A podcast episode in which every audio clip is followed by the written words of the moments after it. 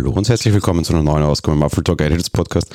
Heute sprechen wir wieder ein bisschen über die AirTags und konkret habe ich auch wieder eine Umfrage dazu gemacht gehabt bei uns in der Community, über deren Ergebnis ich ein wenig sprechen möchte. Die AirTags sind schon so ein ja, sagen wir mal, eine lustige Entscheidung von mich für Apple. Auch ein bisschen im Kontext von aktuell laufenden Gerichtsverhandlungen, über die wir die Woche auch noch ein bisschen sprechen wollen würden. Auf der anderen Seite sind sie so ein bisschen, ja, das, es wird zum Running Gag hier werden zumindest. Es ist aber auch schon ein bisschen ein Running Gag in unserer Community. Ähm, Apple mag, so sagt man zumindest, sehr gerne Zubehör. Apple verkauft sehr gerne Zubehör.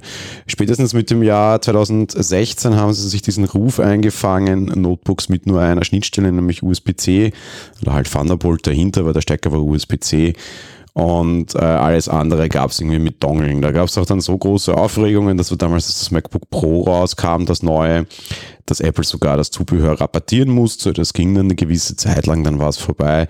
An der Situation hat sich nichts geändert, außer dass es deutlich mehr Kram von Drittherstellern gibt, als das damals noch der Fall war. Bedeutet, Apple mag Zubehör. Wir sehen es beim iPad Pro. Ähm, ohne dem Zubehörverkäufen werden die Dinge relativ verschwinglich mit so Zubehör. Wenn man dann irgendwie mit Pencil und Tastatur und Maus und all dem ganzen Zeugs, kommt man dann auf sehr hohe Preise. Hauptding da eben das Zubehör.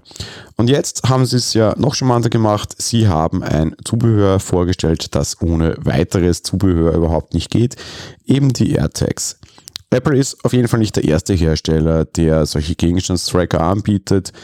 Ähm, Tile ist also schon länger im Geschäft, ist mittlerweile auch durchaus ja, auf dem Kriegspfad ein bisschen und möchte sich da vom US-Kongress quasi ansehen lassen, inwiefern Apple da andere Mitspieler auch in sein WIST-System hineinlassen muss oder vielleicht auch an Technologie heranlassen muss, auf der einen Seite hineinlassen. Ja, da scheinen sie mir gute Chancen zu haben. Teil wurde ja auch als Partner präsentiert, dürfte dann aber nicht ganz zum Zug gekommen sein, weil in dem so ist, ist es tatsächlich eine gewisse Wettbewerbsverzerrung. Auf der anderen Seite Hardware, ja, kann mir schwer vorstellen, dass man Apple dazu zwingen kann, den O1 aufzumachen, beziehungsweise den die Nummer 1 auch herzugeben, auf diese Ortungsfunktion, die Nummer 1 anbietet, hm, vielleicht schon, wenn er eingebaut ist, aber das ist so ein bisschen wie der NFC-Stein und da laufen Banken schon seit Jahren dagegen und nicht nur ein kleiner Hersteller auf einen Mini-Chip, der bisher relativ wenig Sinn hat. Ich glaube, da werden sie sich auch die Zähne ausbeißen. Ähm, wenn ich mir die Konkurrenz anschaue, so Teil zum Beispiel, oder aber auch ähm, Samsung, dann haben die sehr konkrete Einsatzzwecke für ihr ganzes Zeug. Samsung geht so ganz klar Richtung irgendwie Schlüssel oder sowas. Die haben halt ein Schlüsselloch quasi, also halt ein Loch für den Schlüsselring an ihrem Tracker und das war es dann halt auch schon. Teil hat ganz viele verschiedene Größen, welche zum Aufkleben bietet sich ganz gut für so eine Apple TV Fernbedienung an. Da war unsere zum Beispiel drauf, aber auch so ganz klein im Scheckkartenformat. Apple hat nur so eine kleine runde Disk, bisschen größer als eine Kopfbatterie, kein Wunder, weil die ist ja auch drinnen. Und ansonsten haben sie versucht, uns während der Keynote irgendwie Anwendungsfälle zu nennen und je nach Anwendungsfall kriegst du eben auch noch Zubehör dazu. Und ich habe mich letzte Woche gefragt, wie sieht es denn aus, was sind eure Anwendungsfälle der AirTags, egal jetzt ob mit oder ohne Zubehör. Klar, wir hatten schon mal die Umfrage, wie viele Leute zu den AirTags auch Zubehör dazu bestellt haben, waren natürlich sehr viele. Wenn ich mir jetzt eure Anwendungsfälle anschaue, wir haben die Umfrage offen gelassen um euch die Chance zu geben, da andere Dinge einzutragen. Dann war natürlich auf Platz 1 mit knapp 50 Prozent aller, also aller, aller Teilnahmen quasi der Schlüssel.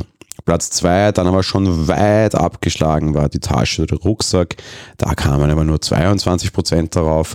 Fast gleich auf auf Platz 3 dann mit 20 Prozent die Geldbörse. Auch eine interessante Geschichte. Dieser Tracker ist ganz schön groß.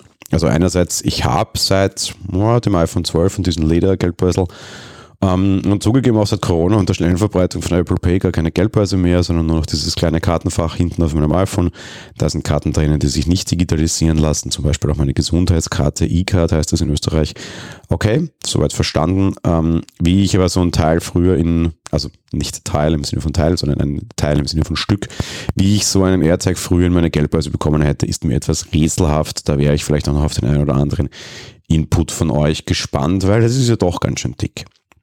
Auf Platz 4 war dann der Roller oder das, das Fahrrad, auf Platz 5 das Auto, beides nur mehr so um die 8%. Dinge, für die es noch nicht so wirklich Zubehör gibt, gibt es 3D-druckbare Dinge, so auch für die Apple-Fernbedienung.